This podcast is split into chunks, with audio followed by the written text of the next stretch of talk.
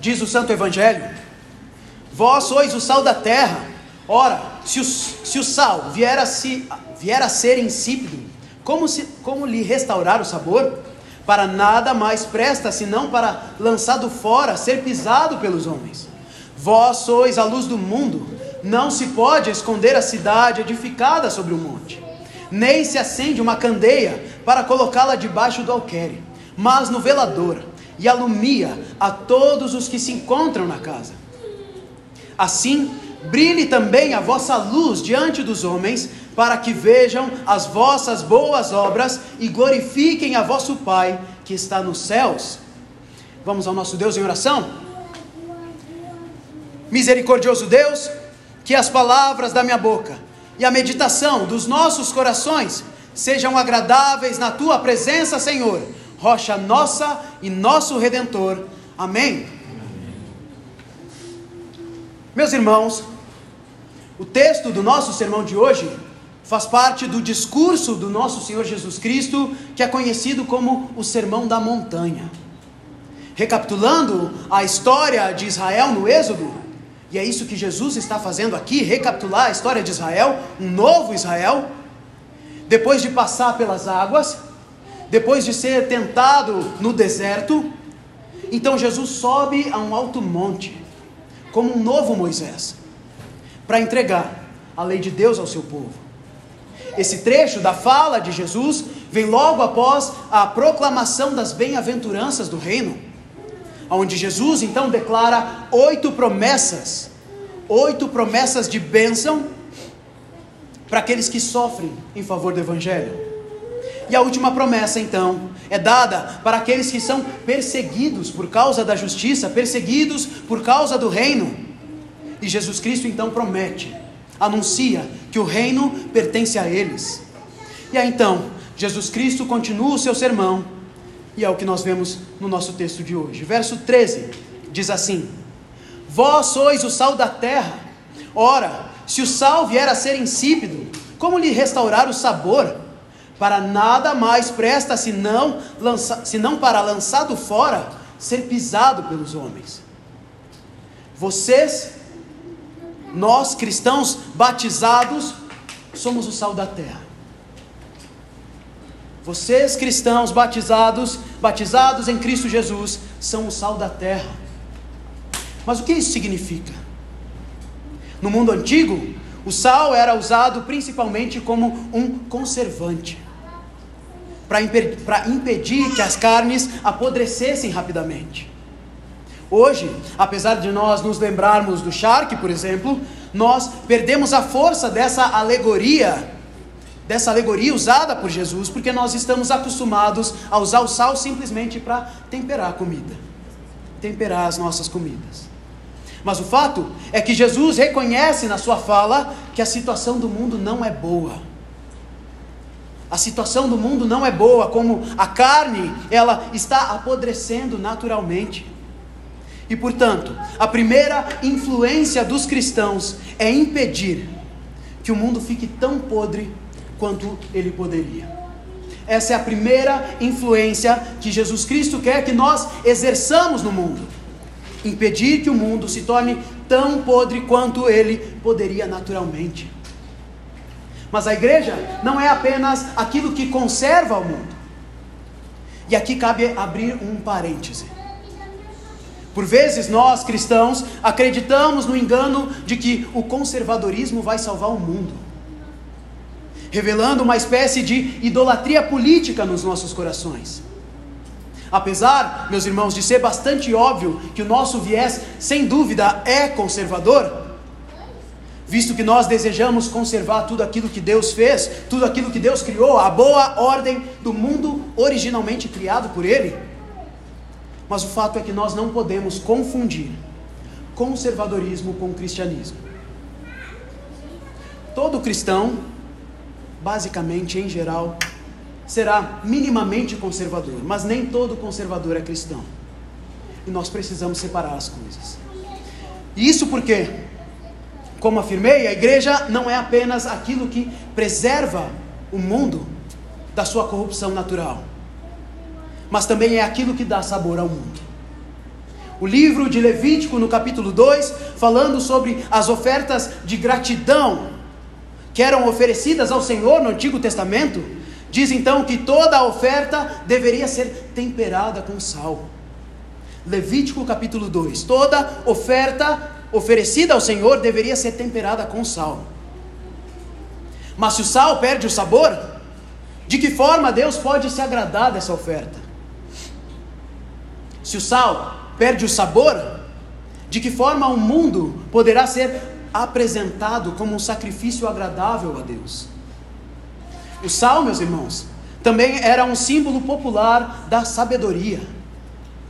E portanto, a palavra usada para perder o sabor, para insípido, também a mesma palavra, o mesmo termo para tornar-se tolo, tornar-se um idiota, um estúpido. Esse é o termo. Se um cristão deixa de ser cristão, ele se torna um tolo.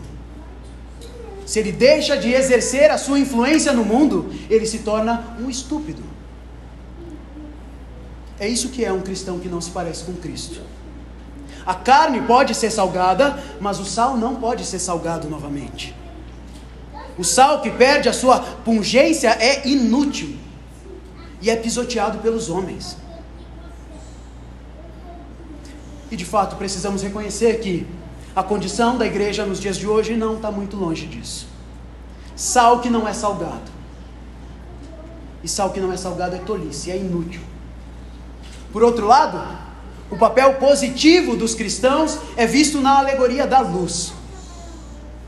E Jesus então usa uma boa dose de sarcasmo na sua, na sua fala. Jesus tem bom humor, nós que não temos. Por que, que alguém acenderia uma lâmpada e a colocaria embaixo de uma cesta? Não faz sentido. Uma lâmpada debaixo da cesta é simplesmente ridículo. Mas é assim que muitos cristãos se comportam também. Por muitas vezes. Muitos cristãos imaginam que a fé é algo privado, individual. Uma gavetinha do nosso grande armário, que não deve ser testemunhada ao mundo nem afetar nossas relações com o mundo. Muitos cristãos imaginam que a fé cristã é algo privado, algo individual, algo que deve ficar lá na nossa casa, no nosso quarto e que não deve afetar a nossa vida, não deve afetar a sociedade. Isso é simplesmente ridículo.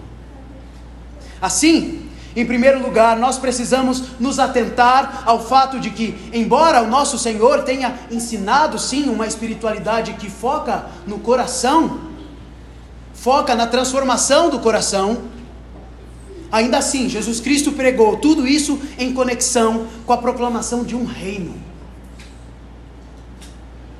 Espiritualidade, transformação do coração, mas tudo isso vinculado à proclamação de um reino, estabelecimento de um reino. Jesus é rei, ele tem o seu reino. E necessariamente um reino precisa ser visível, precisa ser externo nossas vidas precisam externar o que há nos nossos, nos nossos corações. Porque essa é a vida cristã, essa é a vida do reino. Vocês, cristãos batizados, são a luz do mundo, e essa é uma verdade pesada e profunda. Porque isso quer dizer que o mundo está vivendo em trevas, na escuridão. Se os cristãos, se a igreja é a luz do mundo, então quer dizer que o mundo está em trevas. Como eu disse em um sermão passado, Jesus Cristo não vem ao mundo, ele não faz tudo o que ele fez, ele não prega tudo aquilo que ele pregou, ele não morre numa cruz e ressuscita no terceiro dia, simplesmente para tornar as nossas vidas mais legal. Ah, que cara legal esse Jesus. É quase um hippie, da forma como o pessoal fala aí fora. Ah, Jesus foi um cara legal, Jesus foi um, um belo exemplo. Um belo exemplo de amor. Jesus só queria pregar o amor. O que é o amor? Jesus não é coach. Jesus é o Salvador do mundo. E ele vem para nos tirar da irracionalidade, de uma falsa realidade, vem para nos tirar das trevas, vem para nos tirar da morte. Fora da igreja, fora do lugar em que Deus promete se fazer especialmente presente por meio da Sua palavra, por meio dos sacramentos e da comunhão da igreja, da comunhão dos santos, não existe nada além de morte. E se você não está na, na esfera da luz, a conclusão lógica é uma: você só pode estar na esfera das trevas. Não existe meio termo. Você pode discordar da afirmação, mas não pode, não pode discordar da conclusão. Se você não está na esfera da luz, se você reconhece que a igreja é a esfera da luz, e você não está fazendo parte dessa vida, só há uma conclusão. E essa é uma das razões pela qual, pelas quais, ou uma das razões pela qual o batismo é tão importante. O batismo é a passagem do reino das trevas para o reino da luz. E agora, o nosso chamado então é vivermos de acordo com essa luz, com a luz que nós recebemos. Nosso chamado é que nós reflitamos essa luz. Não temos luz em nós mesmos, mas a luz que nós manifestamos para o mundo é a luz de Cristo em nós. Portanto, se as nossas obras forem más, logicamente elas não brilharão, brilharão a luz de Cristo para o mundo. Se as nossas obras forem más, se o nosso testemunho for mal, logicamente nós não estamos anunciando Cristo para o mundo. Mas se nós formos fiéis aos nossos batismos, então de fato Cristo resplandecerá por meio de nós e por meio das nossas vidas. Mas eu também quero deixar claro que isso não quer dizer, meus irmãos, que só existe irracionalidade e maldade no mundo. O ponto é que, mesmo aqueles que dizem não acreditar em Deus ou rejeitá-lo, precisam de Deus como fundamento para fazer qualquer tipo de coisa boa. Justamente porque fora de Deus não existe padrão de bondade. Fora de Deus não existe padrão de moralidade. Como disse, como afirmou ou escreveu Dostoiévski no clássico Irmãos Karamazov, se Deus não existe, tudo é permitido. Se Deus não existe, se Deus não é bom e não revelou essa bondade, não existe bondade, não existe maldade, tudo é relativo. Não há moralidade, não há certo ou errado. Então, seus filhos podem fazer o que eles quiserem. O governo pode fazer o que ele quiser. As pessoas podem fazer o que elas quiserem umas com as outras. Furto. Não vou estender a lista aqui. A gente sabe a grande quantidade de coisa ruim que pode ser feita por relativismo. Não existe mal, não existe bem, tudo é relativo. Então eu faço o que eu quero. Fora de Deus não há racionalidade, meus irmãos. Ele é quem estabelece a verdade no mundo. Assim, não é que as pessoas não fazem coisas boas. A questão é que elas não fazem para a glória de Deus. E pode algo ser feito que não seja para a glória do Supremo Criador do universo? Não é Ele digno de toda a honra e toda a glória nos céus e na terra e debaixo da terra? Não é Ele digno de ser adorado a cada domingo, todo domingo pela manhã, pelas suas obras nas nossas vidas e pela sua misericórdia derramada sobre nós e nossos filhos. Brilhe a vossa luz diante dos homens, para que, vendo as vossas boas obras, reconheçam que somente Deus poderia operar tal milagre, como a conversão de seres humanos pecadores em santos a conversão de pecadores, de homens pecadores em santos, em homens que buscam a retidão, buscam o amor, buscam a fidelidade, custe o que custar. Só pode ser milagre. Obviamente, nós não somos perfeitos. Talvez vocês não tenham percebido, mas eu também não sou. O cristão não é aquele que não erra jamais. O cristão é aquele que erra reconhece o seu erro, se arrepende, clama por misericórdia de Cristo e retorna. O cristão é aquele que se lembra do seu batismo e se volta para Cristo com o mesmo propósito, com, com o mesmo propósito, com o propósito de crescer em santidade e não cometer mais os mesmos erros, os mesmos pecados, porque ele sabe que não foi criado para isso. Esse é o cristão. Pensem em duas coisas, duas pessoas. Uma delas caminha em direção a um poço escuro, de costas para o sol, nunca encarando a luz, mantendo o rosto sempre escondido, sempre na sombra. O outro caminha em direção ao sol. Qual vocês acham que será pálido? E qual vocês acham que brilhará de vitalidade? Quando nós voltamos as nossas costas para Deus, nós não podemos ser aquilo que nós deveríamos ser. Mas quando nós estamos de frente para Ele, contemplando a Ele, seguindo a Ele, a bondade da Sua luz transforma os nossos corações e as nossas vidas por inteiro. Como afirmou o apóstolo São Paulo, na sua segunda carta aos Coríntios, ao contemplarmos a glória do Senhor, nós somos transformados de glória em glória, na Sua própria imagem. Ao contemplarmos a glória do Senhor Jesus Cristo, nós somos transformados de glória em glória na Sua própria imagem. Ao mesmo tempo, meus irmãos, nós precisamos reconhecer que poucas coisas são mais tristes do que uma pessoa que tem uma aliança com Cristo, do que uma pessoa que foi batizada, que conheceu o Evangelho, conhece o Evangelho, talvez até frequente a igreja mas não vive em fidelidade a Ele. Como o pastor Martin Lloyd Jones disse, o cristão nominal é uma pessoa que sabe o suficiente sobre o cristianismo para estragar o mundo por ele. O cristão nominal é a pessoa que sabe tudo sobre o cristianismo, o suficiente para conseguir estragar o mundo por meio desse conhecimento, porque não é fiel não é fiel a esse conhecimento. Nas palavras do nosso Senhor, essas são as pessoas mais inúteis e tolas do mundo. Palavras do nosso Senhor Jesus Cristo. Se o sal perde o sabor, é inútil. E é a conclusão. Nas palavras do nosso Senhor Jesus Cristo, as pessoas que vivem um cristianismo simplesmente nominal, infiéis a Jesus Cristo, são as pessoas mais inúteis e tolas do mundo.